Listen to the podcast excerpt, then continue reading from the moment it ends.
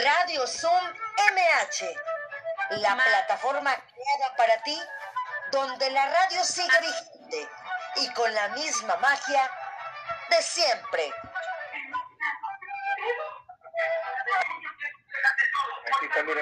Hola, ¿qué tal? ¿Cómo están? Ahí por ahí escucho algún micrófono abierto. Muchas gracias, Arturo. Bienvenido. Pues bueno, buenas tardes. Mi nombre es Marta Valero. Bienvenidos a este programa número 68, Radio Sum MH de la estación de la Alcaldía Miguel Hidalgo. Miércoles 10 de febrero, ya estamos casi a mediados de mes, así es que invitadaza de lujo, así es que quédense toda la hora porque de verdad vamos a platicar muchas cosas importantes y vamos a aprender mucho el día de hoy. Bueno, en las efemérides del día de hoy, un 10 de febrero, perdón, nacieron personajes de la cultura como el poeta Guillermo Prieto, el escritor Boris Pasternak y el dramaturgo Bertolt Brecht. Murieron el filósofo Montesquieu, los escritores Alexander Pushkin y Félix Palavacini, el cirujano Joseph Lisbeth, el dramaturgo Arthur Miller y el escultor Juan Soriano. El santoral, perdón, el santoral Santa Escolástica de Nurcia, Santa Austreberta, San Guillermo Eremita. Así es que todos los memos el día de hoy, los Guillermos, feliz onomástico el día de hoy. Nuestras vías de contacto, hotmail.com. Recuerden, el viernes, todos los que me estén viendo y escuchando en este momento, el próximo viernes vamos a regalar una obra de arte. El único requisito es estar obviamente en Radio Zoom el próximo viernes, pero para que tengan un pase, por así decirlo, su boleto de participación, muy sencillo. Escriban una poesía, un poema, una carta, lo que ustedes sientan, no importa la edad. Niños también pueden participar de cualquier edad. Solo escriben lo que piensan. Ah, ok, va a entrar otra vez. Eh, oye, Iván, que sacó a, María este, el Zoom, que vuelve a ingresar, ¿no? Déjame escribirle. normal. Ajá, ok, está intentando intentar. A ver si la aceptas, porfa. Ok. Entonces, este. Eh, como se los decía, entonces tienen que escribir un poema, una poesía o algo que sea referente así para que ustedes se va a hacer una tómbola, vamos a hacer todo, si hay 50 números, 40 números, 20 números, 30 números, 100 números, los que se lleguen a juntar, voy a poner las cuentas, número uno, Marta Valero, dos, uh, no, Iván Rentería, tres, bla, bla, bla.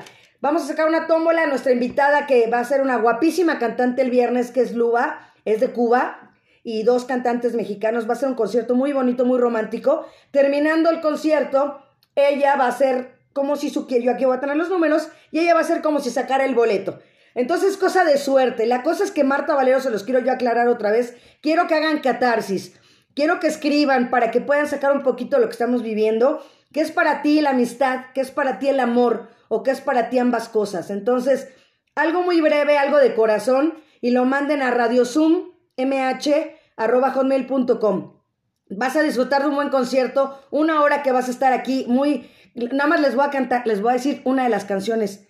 ¿Les, les gusta Amnesia de José José? Bueno, el viernes la van a cantar. Le estoy dando una primicia de lo que va a haber el próximo viernes. Así es que conéctense el próximo viernes y además, como se los digo, pueden llevarse a ganar esta obra de arte que ya viene hasta enmarcada y toda la cosa. Ya nos ponemos de acuerdo cómo se les entrega y se va a dar el ganador al final del concierto. Y bueno, también Faros Contigo que tenemos por ahí de invitado a Bernardo, también nuestro querido Bernardo Miranda de, del Faro también. Ahorita lo voy a presentar para que eh, hablemos también de los faros que hacemos en las tardes completamente gratis. Y bueno, ya veo por ahí nuestra invitada, qué bueno que ya está por ahí. Y bueno, también recuerden que en Facebook nos pueden encontrar como Cultura MH. Cultura MH, manda solicitud de amistad y ese es, ese es nuestro perfil del área de convivencia y cultura. Y también a su servidora la pueden encontrar como Marta Valero Locutora, ahí en Facebook. Denle me gusta, compartan, buscan, ahí están todos los podcasts anteriores y también en Spotify.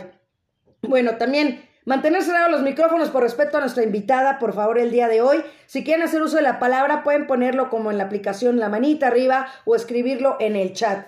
Recuerden, lunes, miércoles y viernes Radio Sum MH, la cultura vigente aquí en la Miguel Hidalgo. Siempre es el mismo enlace, siempre es el mismo código de acceso. Y bueno, Bernardo Miranda, ¿cómo estás?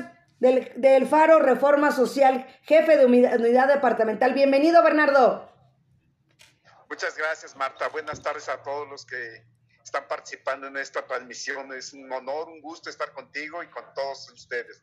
Gracias. Y me da, sabes que me encanta que siempre eres, eres con mucha iniciativa, Bernardo. Donde estás, no importa, tú sigues trabajando, pero a la vez, este, compartes conmigo, algo, estás ahí también conmigo y toda la cosa. Entonces, eh, me da gusto que, que estés donde estás, estás conectado. trabajo hay que disfrutarlo. Así es. Yo creo que el mejor trabajo es el que hacemos con corazón y con un motivo para hacer ese trabajo. Yo creo que es cuando más lo disfrutamos y lo más importante, la gente se da cuenta. Así es. A todos podemos engañar menos a la gente. así es, y lo transmitimos así de plano. Gracias, Bernardo. Pues vámonos con nuestra invitada, que de verdad es, es, es de lujo lo que tenemos el día de hoy. Y bueno, pues se las voy a presentar. Ella es María Brunercau. Bienvenida María, ¿cómo estás? Pues muchísimas gracias por la invitación, muy bien, gracias este, por estar aquí, estoy emocionada, ya tengo ganas de, de, decir de todo. Qué bueno, fíjate que también aquí en Facebook ya nos está escuchando Carlos Álvarez, un colega, también ya nos está escuchando, te manda a saludar, ya dice hola, así es que mándale un saludo María.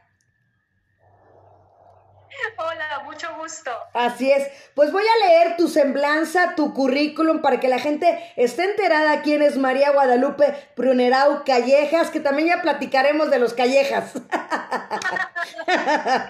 puede faltar. Exacto, no puede faltar, no te me escapas. Así es que, pues, hija de padre francés y madre mexicana, cuenta con una licenciatura en Mercadotecnia del Tecnológico de Monterrey, Campus Ciudad de México Aprendió pintura en los talleres de la maestra Esperanza Vergara en esta misma institución. Vivió y se perfeccionó en la pintura profesionalmente en Italia del 2001 al 2015. Ha frecuentado importantes cursos de artes plásticas en México e Italia. La búsqueda del perfeccionamiento de su técnica la han llevado a la experimentación constante. Su creatividad ha sido plasmada en tela, madera, plexiglas, seda, porcelana, terracota, óleo, encausto y la más reciente, el antiguo arte del tatuaje. María da origen a obras contemporáneas llenas de luz, color, simbolismo y movimiento, que festejan sus raíces mestizas y evidencian la contaminación de su contacto con el arte europeo. Durante más de 25 años se ha dedicado incansablemente a su pasión más grande, el arte. Ha sido premiada con importantes reconocimientos internacionales por su trabajo y ha participado en más de 100 exposiciones personales y colectivas como artista y curadora. Su obra ha sido presentada en México, Italia, Francia, Suiza, Alemania, Escocia, España y Suecia, en museos, galerías, asociaciones, embajadas y centros culturales de alto nivel, entre ellos el Palacio de las Naciones Unidas en Ginebra, el Erangario, actual Museo del Novecento, el Acuario Cívico, la Fábrica del Vapor en Milán, embajadas de México en varios países, entre tantos otros. En 2014, junto con la artista italo-mexicana Bianca Monroy, crean la incubadora de arte Brunerau y Monroy. Entre los proyectos más exitosos se encuentran la fundación del primer club de exalumnos del Tecnológico de Monterrey, el Club Exatec en el arte, con casi 400 miembros alrededor del mundo y proyectos de calidad a nivel museo. Y bueno, me puedo seguir como siempre les digo aquí, todo un gran currículum y mejor nos vamos directamente a conocer su trabajo, a conocer al artista. Ya mira, Sergio Carrasco Quiñones, un gran amigo también ya conectándose aquí en Facebook, un gran acerero de Pittsburgh que nos encanta el deporte. Y bueno, María, bienvenida. Gracias, muchas gracias, de verdad. Me, me da un gusto de verdad que estés con nosotros el día de hoy. Y a mí me gustaría que nos platicaras qué es el tatuaje, de dónde viene, ¿no? Porque como lo estábamos hablando fuera, fuera del aire, ¿no? Antes el tener un tatuaje era sinónimo de preso, ¿no? es que en cierta forma sí era, me El tatuaje es muy, muy antiguo. A mí me, da risa, por decirlo de manera cuando la gente dice es que el tatuaje está de moda. Pues no, es que el tatuaje ya se practicaba desde que se pintaban las cavernas, cuando el hombre empezó a crear arte. Fue una de las primeras formas de arte. A nivel mundial ha tenido eh, funciones muy diferentes dependiendo de la sociedad ha habido lugares en que portar un tatuaje es un honor. Por ejemplo, hay culturas en las que se empiezan a tatuar de los pies para arriba y entonces entre más anciano eres, llegas a, la cara, ¿no? Eh, eso es símbolo de respeto y muchísimas otras cosas, pero también el tatuaje ha sido un motivo de discriminación o inclusive de muerte.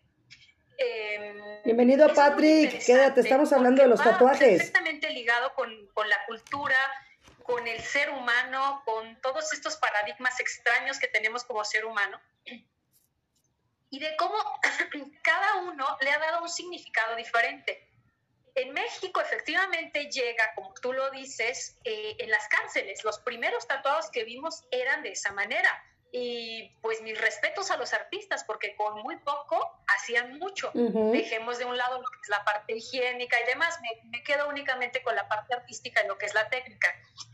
Eh, México yo siento que está ahorita como en pañales o quizá empezando a dar los primeros pasos a nivel internacional. Está empezando a ofrecer muchísimo. Tenemos una cultura que ahorita tú, este, que leíste mi semblanza, que dije, ay, caray, ya que le corte, que le corte, por favor. Mira, en mi vida ha habido dos, perdón, dos constantes. Una, mi pasión por el arte y dos, mi amor por México. ¿A qué voy? Tú ya viste imágenes de lo que es mi trabajo, de lo que estoy haciendo sobre la piel humana y está muy inspirado en lo que es la cultura mexicana, así como mi blusita bien hermosa. sí, está preciosa.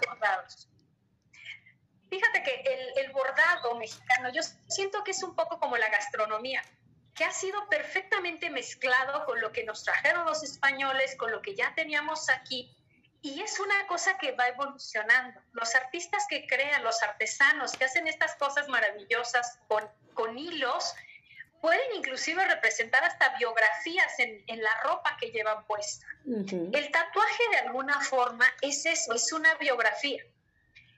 Em, hay muchos motivos por los que la gente se tatúa. Hay veces que les inspira porque dicen, ya me quiero rayar otra vez. Pero en el fondo, en el fondo, es porque quieren expresar algo y lo hacen a través de esta técnica. Eh, hay artistas muy buenos, me gusta mucho el lugar que está tomando también la mujer en este, en este mundo de, de artistas que son sobre todo hombres y se les está dando, se les están abriendo muchas puertas. Las mujeres tenemos una sensibilidad diferente y una forma distinta de ver el mundo. Y efectivamente, desde mi punto de vista, siento que está empezando a reflejar precisamente sobre los tatuajes que se están generando en México. Excelente, fíjate que aquí ya te está saludando Leslie Hernández, ella estuvo... Leslie. es también parte de, de nuestra alcaldía y dice, su técnica en tatuaje de estilo bordado representa parte de la cultura textil mexicana. Quiero uno, dice. Y bueno, pues también fíjate. Tenemos promociones siempre.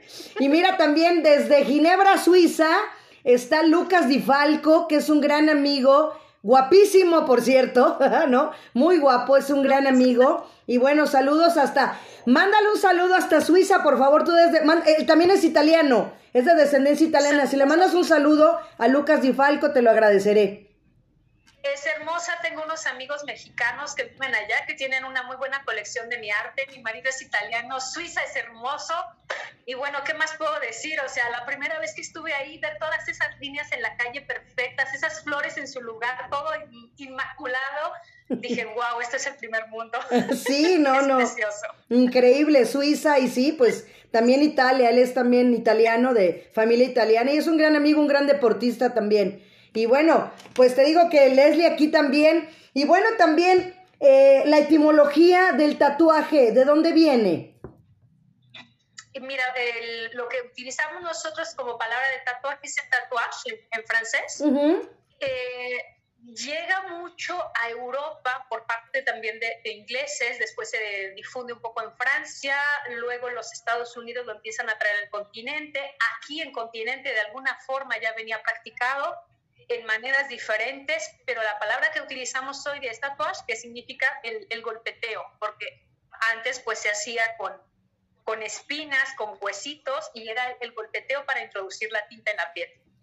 Déjame ver que ya tengo también una pregunta aquí en el chat, permíteme. Ah, dice dos preguntas. ¿Te inspira más una piel de mujer o hombre? Una. Y dos. Y de igual manera, ¿qué le inspira más, un lienzo o una piel? ¡Wow! Es una buena pregunta. Eh, sí hay diferencia entre lo que me pide un hombre que vaya tatuado y lo que me pide una mujer. No es como. Cruz Carcua, bienvenido. Estamos hablando de los tatuajes. las mujeres estamos más inspiradas Welcome, en, la Lucas. en la mariposa, en el colibrí, y los hombres buscan como cosas más sólidas, más este, antiguas a veces. Es más fácil que a lo mejor un hombre se ponga un calendario azteca o un tatuaje maurí, y una mujer a lo mejor me busca más con acuarela y este tipo de cosas. Ahora, la diferencia entre lo que es un lienzo y lo que es la piel bueno, es que no hay punto de comparación. O sea, yo hasta que no lo empecé a hacer no me di cuenta.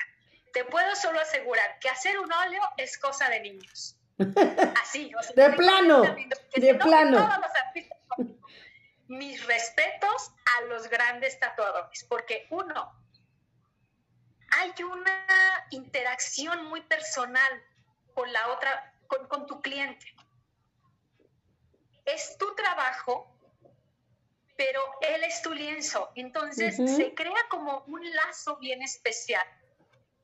Eso en términos emotivos. Por otro lado, cuando tú haces una pintura en la técnica que tú quieras, yo quiero pensar que aunque sea un encargo, el artista va a expresarse y va a poner lo que él quiera y como él quiera. Bueno, pues en el tatuaje ya no funciona completamente así, porque siempre tenemos a la otra persona que va a aportar esa obra el resto de su vida. Eso sin contar con la dificultad en términos técnicos. Si tú pintas con la técnica que quieras, inclusive la acuarela o la seda, que es todavía más difícil, hay siempre alguna forma de camuflajear el error, de, este, de ponerle un colorcito extra, de arreglarlo. Pero si en la piel humana haces una raya chueca, pues es chueca se queda. Entonces, digo, sí hay formas de arreglarlas. A lo que voy es que es eh, el vivir el momento, entonces es muy estresante también en ese sentido, pero al mismo tiempo muy gratificante, porque lo que tú estás haciendo, eso se va a quedar. Y es una obra eterna para quien lo lleva. Así es. Iván, pues podremos ir viendo ya algo de su trabajo para que la gente vea lo de lo que estamos hablando. Muchas gracias, Iván. Y nos vas platicando, María, para que la gente vaya viendo los que no conocen tu trabajo y para describirlo también aquí en Facebook y en el podcast. Esta que ves es una técnica de encausto. El encausto es súper antigua, la utilizaban los egipcios, los romanos. Eh, en México los estudian en el Colegio La Esmeralda, yo lo aprendí con un alumno, y esa base de cera de abeja y se mezcla con los pigmentos en polvo y luego se quema o se utiliza caliente la tinta. Wow. Eh, es muy difícil de controlar y lo único que puedes lograr es experimentar y en el tiempo, pues venga lo que venga. Jamás vas a poder repetir dos veces el efecto. Este es un encausto y un acrílico, es una técnica mixta que a mí me encanta mezclar las cosas. Fue una obra que hice para la última exposición que hice en, en Italia, en el Instituto Cervantes, ahí en el centro de Milán y me gusta mucho esta calavera mexicana que tenemos, pero como generadora de vida, como ese ciclo que tenemos. Está hermosa. Y pues es muy, muy mexicano eso. Esta es más o menos de la misma serie. Esta la hice en México cuando llegué, pero pues es lo, lo, mismo, o sea, esa, esa muerte que genera vida y la vida que genera muerte de alguna manera. Somos así, redonditos. Así es. Excelente, mira, y aquí Vanessa Méndez también. Este ya se conectó igual Manuel Zacarías Camacho, otro gran Spartan, muchos deportistas conectados el día de hoy. Bienvenido, Manuel. Y bueno, pues como les digo, estamos hablando, fíjate que hablando de los tatuajes también, esta parte que siempre es la duda, a lo mejor yo creo, María, si duele, si no duele, yo me imagino que es como la, la, el nivel de dolor que tiene cada quien, ¿no? Sí, depende mucho de la persona, pero depende mucho también del lugar del cuerpo en el que te lo haces. Eh, ya ves que luego hay muchos memes que están casi, casi llorando porque los están tatuando. Eso no es verdad. Sino la verdad que, que, no habría tanta gente tatuada. Eh, tengo gente que se me ha quedado dormida en la silla, literalmente, que pues el cuerpo genera un cóctel ahí de adrenalina y de mil cosas que los relaja después de haber pasado ese primer impacto del, pues de los primeros cortes, llamémoslo así, y después se relajan y pues es muy agradable. A mí una de las cosas que más me gusta es la conversación con ellos. Es una forma de distraerlos de este dolor físico, pero también de conocerlos y tratar de comprender más lo que estoy haciendo sobre ellos. Claro, y lo que estábamos hablando ahorita con Iván, ¿no? Lo que estábamos hablando de la parte de que a veces tenemos, creo que tatuados más dolores que no se ven, que están en el corazón, que están en el alma, que están en la mente, ¿no? Estoy completamente de acuerdo. Eh, muchísimos de mis clientes en general, dolores muy fuertes, pérdidas, eh, metidas de pata que hacemos en la vida, que es muy humano cometer errores, buscan una manera de, de darle como su espacio en su piel, un homenaje, a lo mejor a un casos más tristes que he visto, perder un hijo, por ejemplo. Claro. Eh, son cosas muy serias. Em, yo respeto muchísimo lo que la gente quiere hacerse. A veces cuando ves el diseño dices, qué cosa más extraña. Platicando con ellos te das cuenta de que hay una cosa muy profunda y que cualquier línea que haya en ese tatuaje tiene una relación muy sentimental para ellos. Em, de verdad que es un mundo que me ha ofrecido muchísimo, no solo en términos materiales, sino a nivel emociones he descubierto mucho de lo que lleva la gente sobre la piel, estas heridas de las que estamos hablando, y agradezco siempre que compartan esto conmigo. Mira, aquí nos pregunta Vanessa Méndez, dice, mis hijos se quieren tatuar, tienen 17 y 18, ¿es conveniente ya en esta edad o todavía no? Mira, eh, yo tengo una hija que tiene 12 y otra que a 8 decía, mamá, ráyame aunque sea sin pinta, nada más para que no vayas a la cárcel, quiero ver cuánto duele. Eh, lo digo abiertamente porque pues es bastante gracioso. La edad, yo pienso que no es exactamente una edad eh, en el calendario, es una madurez que tengan, número uno, en darse cuenta de que es una cosa para toda la vida y que aunque haces con algo más adelante, es algo que te marca, te marca físicamente. Y por otro lado, pues la parte de la higiene es súper importante. Entonces yo te sugiero dos cosas. Uno, que ellos estén perfectamente convencidos de qué es lo que quieren. Y dos, de que tú te asegures, así como cuando los llevas con el médico, de llevarlos a un lugar adecuado. La higiene a veces en México viene un poco puesta a un lado porque así somos pero es bien importante. Hay muchísimas enfermedades que se pueden transmitir y los protocolos de higiene que debe de llevar un tatuador son los mismos que lleva un médico. Entonces, pues esas dos cosas, si tiene 16, si tiene 21, lo importante es que haya una madurez, madurez psicológica en el por qué quiere ese tatuaje. Perfecto. Acá también en el chat nos ponen, hace algún tiempito había visto sus tatuajes, qué bueno encontrarla acá en Radio Zoom MH. Felicidades a ambas. Muchas gracias. y bueno, Bernardo, ¿le quieres hacer alguna pregunta tú a María? Eh, entiendo entonces que nunca va a haber dos obras iguales, ya sea en lienzo y mucho menos en la piel. No debería. De todas formas, la emoción que te lleva en el momento al hacerlos. Mira, este cuadro que tienen en pantalla, yo lo había hecho muy chiquito, era de 30 por 24. Este es como de 120 por 90, si mal no recuerdo. Wow. Y estaba así pequeñito y me dijo el cliente, oye, quiero que me hagas ese cuadro así para mi sala grandote. y le dije, pero es que no me va a salir igual. O sea, fue lo primero que yo le dije, pero no porque no sea capaz de copiarlo, sino porque pues yo expreso cosas distintas. Y efectivamente salió diferente. ¿Por qué? Porque hay una evolución tanto en el artista como en la persona, en este caso que se tatúa, que pide una cosa diferente. Y hablando siempre de esta biografía que llevan sobre la piel, pues son emociones, son expresiones diferentes en un momento determinado de nuestra vida. Y pues sí, eso es el motivo por el que yo digo que no hay dos iguales.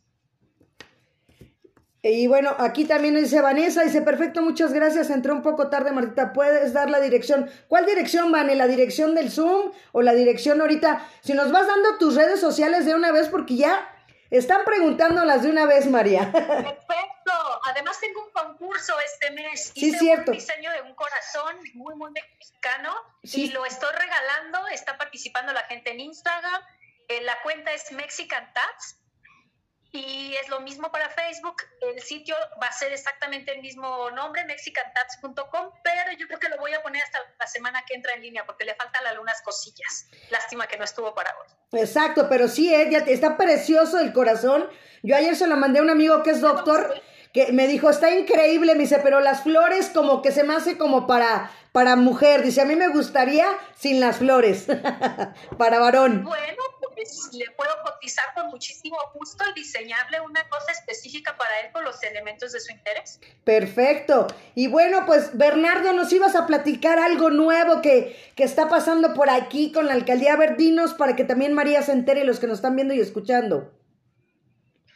Hola, mira, el proyecto sería, eh, está todavía en fase de proyecto, es eh, por medio del trabajo que estamos desarrollando, he ido conociendo gente que luego eh, me platican que dos casos concretos, una, una vecina de, no es cierto, la de Tacuba, el papá hizo la primer casa en Tacuba, wow. que la tiene documentada. Entonces es importante platicar con eso porque es la memoria histórica de la colonia. Así es. Y Hace poquito una persona que también nos está ayudando, pero ella es de Lomas de Chapultepec, también me dice lo mismo. Su abuelo fue el que construyó la primera casa en esa zona.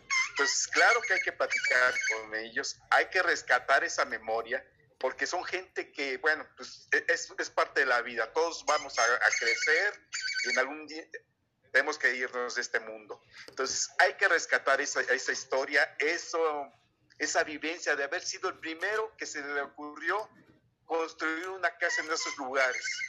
No sé qué tiempos tengan, entonces eh, viene de esto y digo, es que yo también conozco en San Miguel Chapultepec una persona con esas características. Entonces el proyecto sería invitarlos a que, que se acerquen con nosotros, si pueden documentarnos fotografías, alguna, algún documento que nos permita trazar su historia, con gusto, Marta, te invitaría, sobre todo que sé que a ti te gusta. sí, claro. Vamos a hacer un proyecto por ahí y lanzarlo.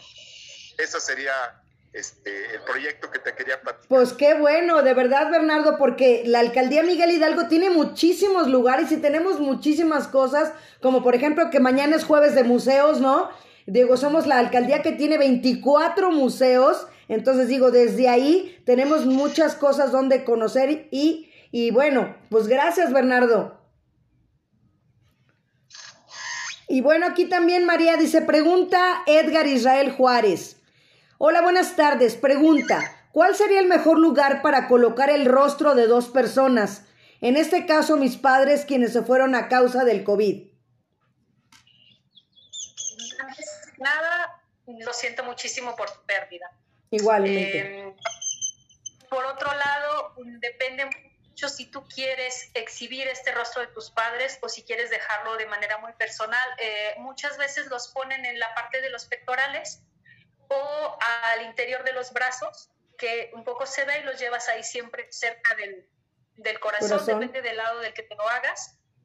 Em, son, yo pienso que, que, lugares muy, muy personales, estos que, te estoy diciendo. Eh, un lugar donde lucen muchísimo los tatuajes y mucha gente se va con los primeros es en la parte interna del antebrazo.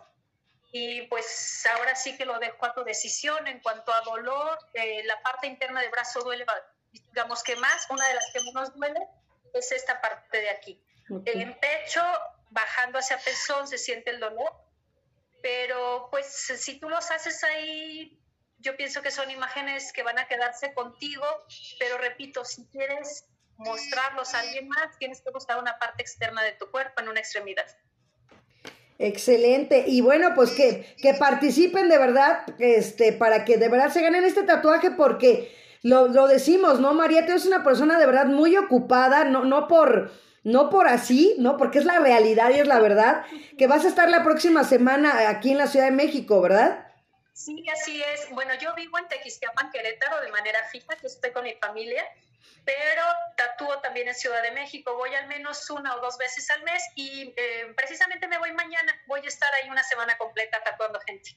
Así es que para que para que se apunten y porque de verdad está muy saturado para que sigamos viendo, mira, ve qué, qué, hermosura, porque también nos habían dejado otra pregunta aquí que la dejé pendiente, que decía, ¿qué técnica es el encausto? Y te agradece Edgar Israel, a ti por estar aquí, Edgar. Gracias por preguntar. Mira, el encausto es una técnica, de hecho, poco conocida y poco practicada por la dificultad. Miguel, eh, Leonardo da Vinci, perdón, en Milán intentó hacer un mural hace pues ya bastante tiempo, pero al estar de manera vertical la pared y al quemar se le cayó todo. Es una técnica que va trabajada en horizontal. Necesitas lo que es una resina de árbol y un medio, en este caso cera, que es lo que yo utilizo. Derrites la técnica, hay dos formas de hacerlo. Uno, que generes una especie de pasta que pones encima de la obra ¿Sí me están escuchando? Sí, sí, Porque sí, creo que perdí la conexión. No, no, no, estamos bien, perfectamente. Ah, Todo en orden. Ay, se, se, se, salió, ¿verdad? ¿Qué pasó, Ivancito? Estamos aquí. Eh, sí, me aparece todavía conectada. Ajá. ¿Sí estás conectada, María? ¿Apareces conectada? Bueno, mientras les voy diciendo aquí en lo que este, se reconecta o se pone también Mm, dice, qué bueno saber que viene a la Ciudad de México, en lo que se reconecta también María. Y, de verdad la gente que nos está escuchando también, María Teresa González Faz, aquí en Facebook, nos está escuchando desde San Luis Potosí, dice, buen día, preciosa, aquí estoy presente, saludos con mucho cariño. Gracias de verdad que estás por aquí, María Teresa, como siempre, para mí es un honor. Y bueno, ver, oye Bernardo, y también en lo que se conecta, mi queridísima María, pues hablar de los faros contigo que tienen en las tardes, que son actividades completamente gratuitas de nuestra alcaldía. Así es, cada semana se generan eh, a través del maestro Fernanda Costa, que nos orienta eh, y nos apoya para qué actividades vamos generando. Hay algunas eh, actividades que ya tienen tiempo que se han desarrollado y que manejamos básicamente en la mayoría de los faros. Una sería, por ejemplo, apoyos escolares.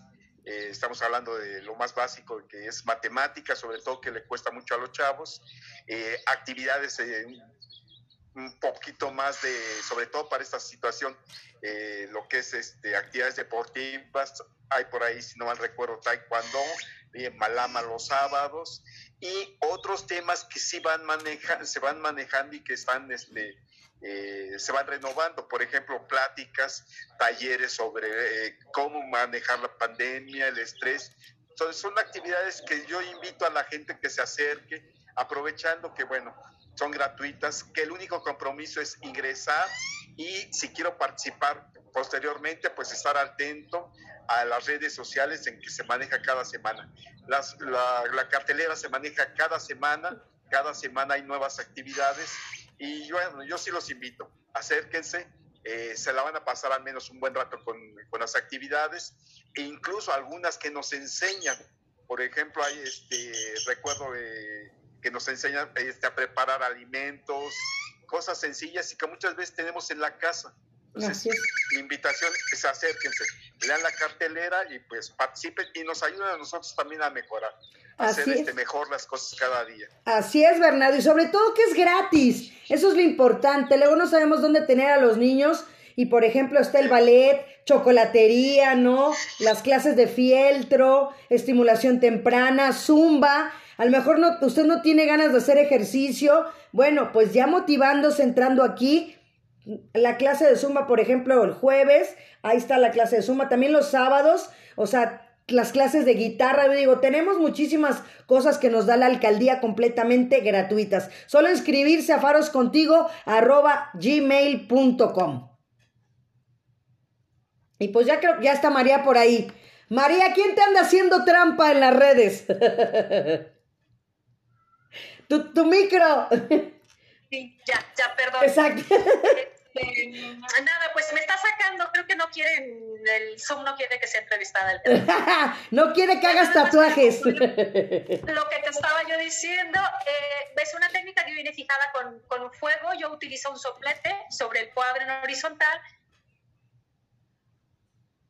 Otra vez se nos congeló. A ver si ahorita agarra María. Ahí estás, María. Yo creo que es tu internet.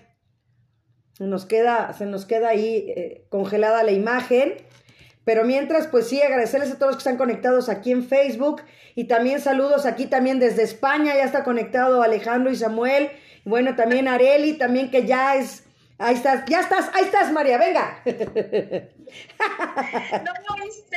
No, te quedaste congelada. Sí, un, dos, tres. La tercera es la vencida, la tercera es la vencida antes de que. Exacto. siga. Ok. Te quedaste que era la técnica. Se genera una, una pasta con cera, con este con una resina de árbol, la pones sobre el cuadro, la mezclas con los pigmentos y luego fijas con, yo en mi caso lo hago con un soplete, pero también se pueden derretir individualmente en vasitos y vas utilizando con pinceles y aplicando los colores. La gracia de todo esto, pues es que el juego no te haga travesuras, porque si le pones demasiado, pues aquello se hace un caos, y si le pones poco, pues tampoco logras el efecto. Pero a mí me encanta porque la cera viaja y hace esto y se entrelaza y crea unos efectos visuales únicos. Increíbles. ¿Cuál ha sido el tatuaje que más trabajo te ha costado, María? ¿Cuál así? Mira, hay uno en, lo que me en el que me tardé un año. Mira, ahí está el que, hacerlo. el que decíamos, el del corazón.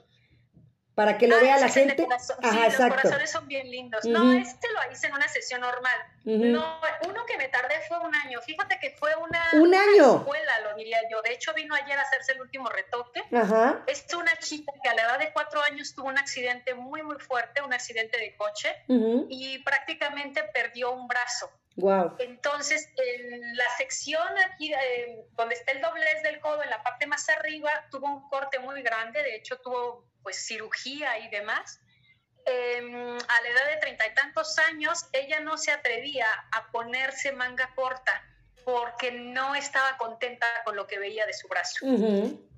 Vino conmigo y me dijo, oye, quiero tapar esta cicatriz que está muy fea, ¿no? Ajá. Y me trajo una cosa, una especie de mandala muy negro, muy feo. De hecho, en un ratito a ver si sale esa foto y te voy a enseñar cuál. Ajá. Y le dije, no, no, no, no, no, yo no te puedo cubrir esa herida con eso porque te mereces algo mejor. Ujú.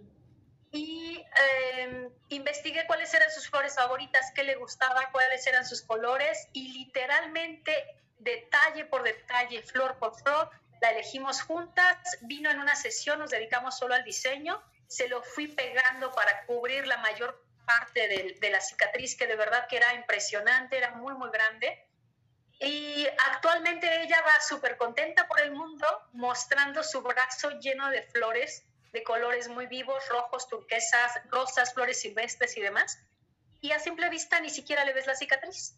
Entonces, ha sido muy difícil porque la piel con cicatriz se comporta diferente a la piel sana. Eh, la expansión de la tinta a veces te hace travesuras o a veces se cae la tinta, no penetra bien.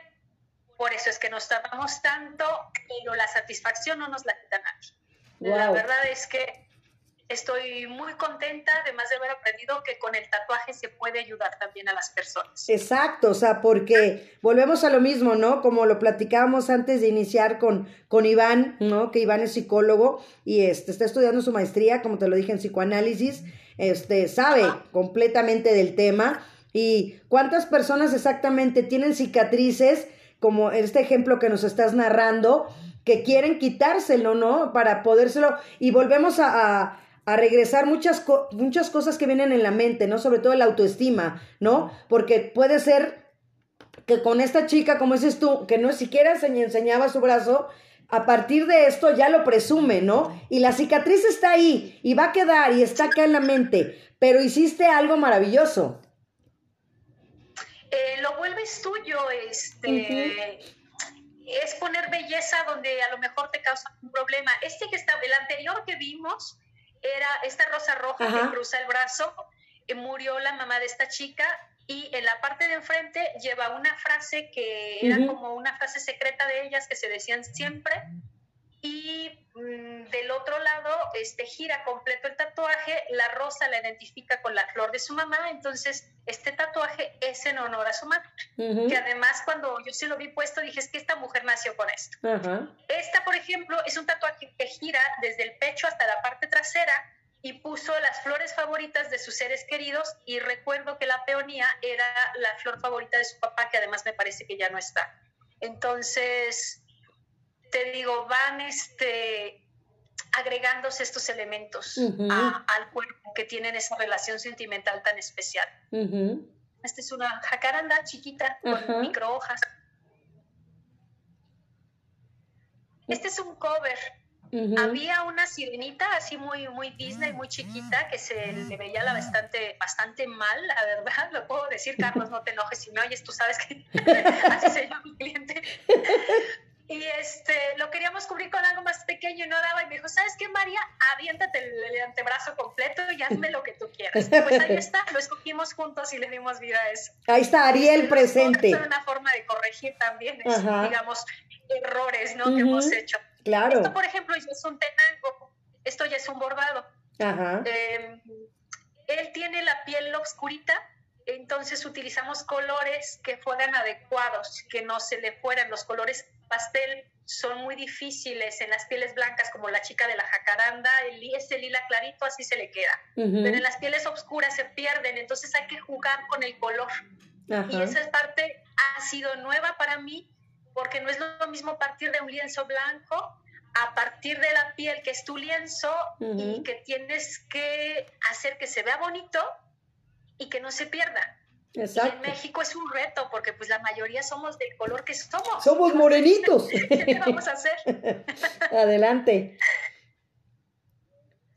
Esta es una mezcla de técnicas, eh, Mm. desde un negro sólido, este rombo, algo muy moderno, está hecho en una pantorrilla, es una chica, y Ujú. con unas flores que, que ella me eligió con los colores y esos los hicimos ya en una técnica de bordado. Aquí no se logra apreciar porque está bastante, está bastante lejos.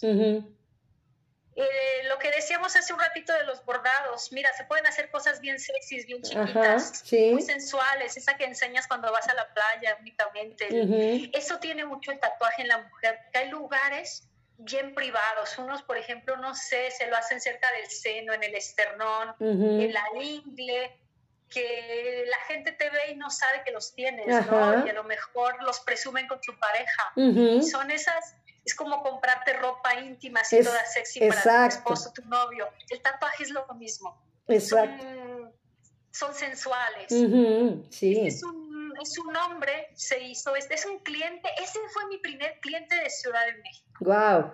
No, llega conmigo y pues ya sabes en la charla, pero ese no fue su primer tatuaje, él lleva tres tatuajes conmigo. Y le dije, oye, pues ¿a quién vienes a visitar a Tequisquiapan? No digo, ¿a quién conoces aquí? Se me quedó viendo así como raro. Y me dice, ah, pues tengo un tío. Le digo, ay, ¿te estás quedando con él? Y me volteé a ver y me dice, no. Y bueno, le digo, y entonces, pues, ¿qué onda? Me dice, no, pues es que yo vine nada más por un bordado tuyo. Y yo así de, ¡ah! ya sabes, ¿no? Y le hice un quetzalcóatl en el brazo, Wow. que por cierto, el quetzalcóatl es una de mis figuras favoritas para tatuar. Y se Guau. puede tatuar en infinidad de maneras masculinas y femeninas. Wow. Este es otro cover, es un fénix. Eh, traía una cosa de, sabes, 18 años. Ahorita regreso a la señora que preguntaba. Tengo dos hijos que se quieren tatuar. Por favor, Exacto. fíjense bien, porque luego si no tenemos que hacer cover a treinta y tantos años. sí. Y era un fénix muy feo que tenía ahí en la espalda. Y este, con lo que él me pidió, fuimos armando su proyecto y pues se lo hice solo a él. La verdad quedó muy bonito. Sí. Me gustó mucho. Sí, está muy bonito. Este es un fénix, pero para una chica. Ajá. Es una deportista, por ahí que tenemos tanto deportista. Este, se lo hizo muy cerca de lo que es la rodilla, porque ella dice, quiero que con los shorts me luzca el tatuaje. Ujú. Ella este, le gusta mucho jugar básquet, es un ingeniero, estuvo trabajando, ella es de Hidalgo, pero estuvo aquí trabajando en el estado de Querétaro y se vino a hacerse un par de tatuajes, le hice un par de cosas y este es uno de ellos. Wow. Esos viajeros que se llevan sus recuerdos. Exacto. Ese, este también Mira, es. ¿qué, tan, ¿Qué tan doloroso es en la muñeca, María? En la zona donde está el huesito, Ajá. ahí sí se quejan. Pero en el resto, pues depende. Lo que. La parte externa no duele. Lo que duele es la parte interna donde está el pliegue de la muñeca y en el huesito. Ok. Quedan súper bonitos esos tatuajes. Se ve Esta muy es una lindo, ¿eh? Es una diseñadora. Ella es diseñadora de interiores, me dijo qué flores le gustaban y juntas lo armamos, ese es solo de ella. A mí me gusta que se lleven cosas únicas. Exacto. Personalizadas y exclusivas. Sí, sí, sí. Y este, ah, este es el brazo del que me tardó un año en hacer. Wow. Gira todo. Ahí, ahí Pues se si ve. tú te fijas, no hay cicatriz. Ujú, ¿No? Donde se une la rosa azul con la, Con la rosa. roja y la rosita. Ahí se ve. hay un corte, Ajá. un señor corte. Ujú, Ahí, este, si tú lo ves, es como si tuviera un segundo pliegue del codo. Pero Exacto. si tú te fijas, ya no, ya no se ve nada. ¿No? Porque nos platicaste. Si, hubi- si hubiéramos visto la imagen, si nos dieras tú la historia, no nos hubiéramos percatado. Ahorita yo ya, per- ya me percato de, de esa línea, no de ese borde, que hay como una pequeña separación, pero no se ve, realmente no se ve. Sí, toda la parte del antebrazo también había muchas abrasiones, este, la parte externa, gira todo hacia el codo. Eh, te digo, casi pues perdí el brazo, entonces imagínate, ¿no? El, el tamaño de eso. He Perfecto. hecho cicatrices también, por ejemplo, de cirugías, eh, por ejemplo, cuando les nacen los hijos, que son cicatrices especiales, llamémoslas así, porque pues es una herida que te va a quedar, pero que relacionas con la felicidad de, tus hijos. Sin embargo, es algo externo que tú, no es nada más como la estría que te queda después de tener al niño, sino si además si se las hacen de forma vertical que les desgracian todo el vientre, Sí, pobrecitas, sí. eh, pues te la ves y no es lo mismo. También las personas que a lo mejor han sufrido de cáncer, de cáncer de mama, las chicas, eh, mis respetos, porque son grandes guerreras que, que superan esto y el seno para nosotras las mujeres es una cosa tan especial que aunque no quieras y se lo podemos preguntar a nuestro psicólogo que tenemos ahí, te pega mucho. Entonces poder a lo mejor disimular con un pezón o ponerte algo que a ti te guste, una mariposa, una flor, te cambia todo. Así es. Es una percepción de tu cuerpo. Aquí otro bordadito. Ay, ese está bien bonito. Sí, está bien bonita la mariposa. Cicatriza precioso. Fíjate que una de las cosas que más me bordado es cómo cicatriza. Yo utilizo agujas bien, bien finitas Ajá. y en las pieles mexicanitas utilizo mucho lo que es el negro para dar ese efecto. Y es la aguja más delgada, que es la aguja del uno, que es una aguja que si no sabes utilizar, puedes lastimar a las personas, las puedes cortar. Ujú. Eh, es como una, llamémoslo un cúter, se oye muy feo, pero pues es una sola aguja, entonces hace ese pequeño corte y después utilizo otra que doy ese efecto de, de hilos. De repente me da mucha risa porque a mis clientes que les he hecho estas técnicas me dicen que no pueden resistir sus amistades en tocárselos, Sí, sí, sí. porque quieren ver si hay una textura. Exacto, es que, es que es que da esa sensación, María. O sea, tú lo ves y dices así como tu blusa, ¿no? Dices, a ver, quiero sentir el bordado. el- ahora sí que el- el- la textura tal cual, ¿no? Ese es, y ese efecto está Sí. increíble. Y se ve bien bonito, es una cosa única. Este es el propietario de la rosa azul que te decía, de Quetzalcóatl. Ujú. Él me dijo, cuando tú te vayas a Ciudad de México, voy a ser tu primer cliente. Y vino y se hizo otro tatuaje y me cedió la costilla, que además es un lugar que mis respetos, Ha de doler. además es un tatuaje muy grande. Ujú. Sí, sí, sí. Este, yo sí trato de ayudarlos con anestesia, con crema, pero pues se sigue sintiendo y las costillas son bien escandalosas, Sí, la verdad. ¿no? O sea, las tocas y ¡pum! ya está todo rojo ahí. sí. Entonces, pues eh, es un placer.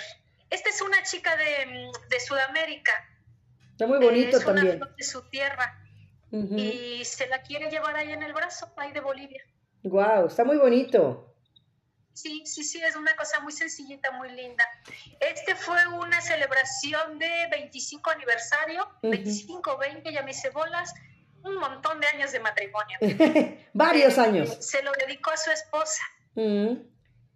Oye, ¿y el, el colibrí qué, re- qué representa para ti el colibrí, María? Porque pues es tu logo, ¿no? Y yo creo que el colibrí, en lo personal y una amiga, nos, nos marca mucho como que es una imagen y es un ave con mucho misticismo.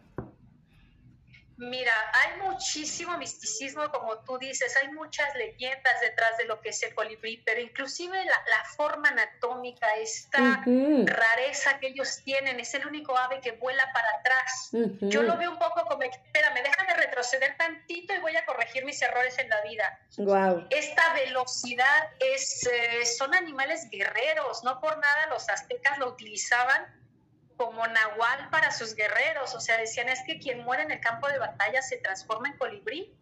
Y tú dices, pero, o sea, ¿por qué no en un animal, un tigre, este, un jaguar, leopardo, ajá. Más, tigre no, digo, se me escapa porque pensaba en los animales de la jungla.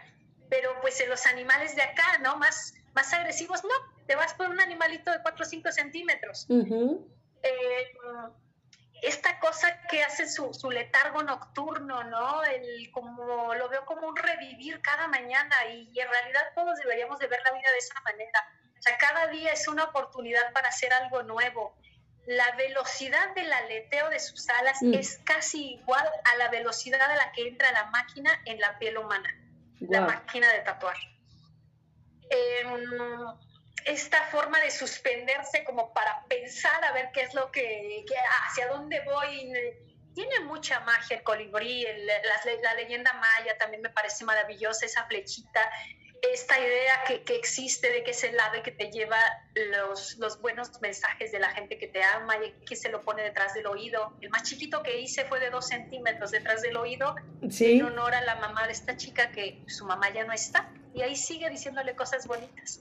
Exactamente. Y déjame leerte otra cosa aquí en el chat.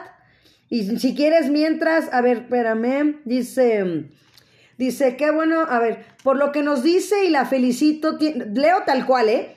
Por lo que nos dice y la felicito, tiene mucho trabajo, pero por haber estado en este enlace nos podría dar un lugar más pronto para tatuarnos. Es verdad que, que, que y también preguntan que si es verdad que si te tatúas una vez lo harías más veces. Sí, eso sí lo hace. Eh, que les pueda dar más espacio, pues ustedes escríbanme. En la semana voy a estar ahí en Ciudad de México, podemos encontrar el espacio con mucho gusto.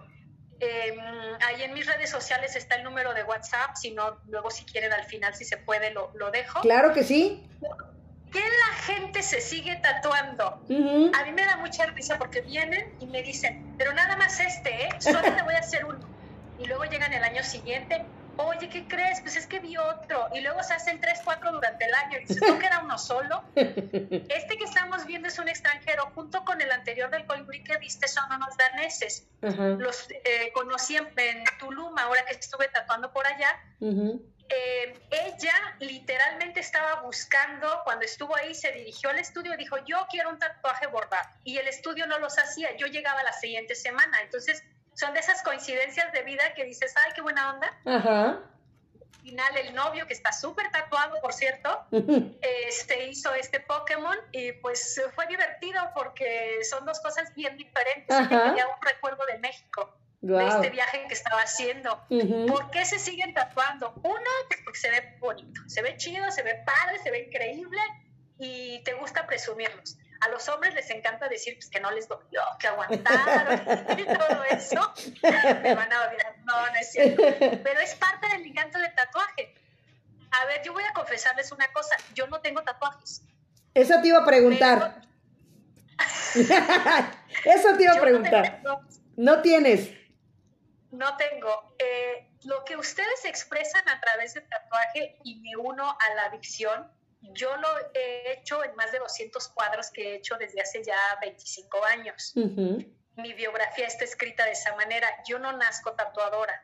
Yo me vuelvo tatuadora. Eh, como lo decías hace un rato en mi semblanza, me encanta experimentar técnicas. Esta para mí es la más difícil que conozco, la más difícil que he enfrentado cuando las personas se tatúan y sienten ese dolorcito, el cuerpo empieza a generar un cóctel químico que te manda ya al cerebro bien bonito Ujú.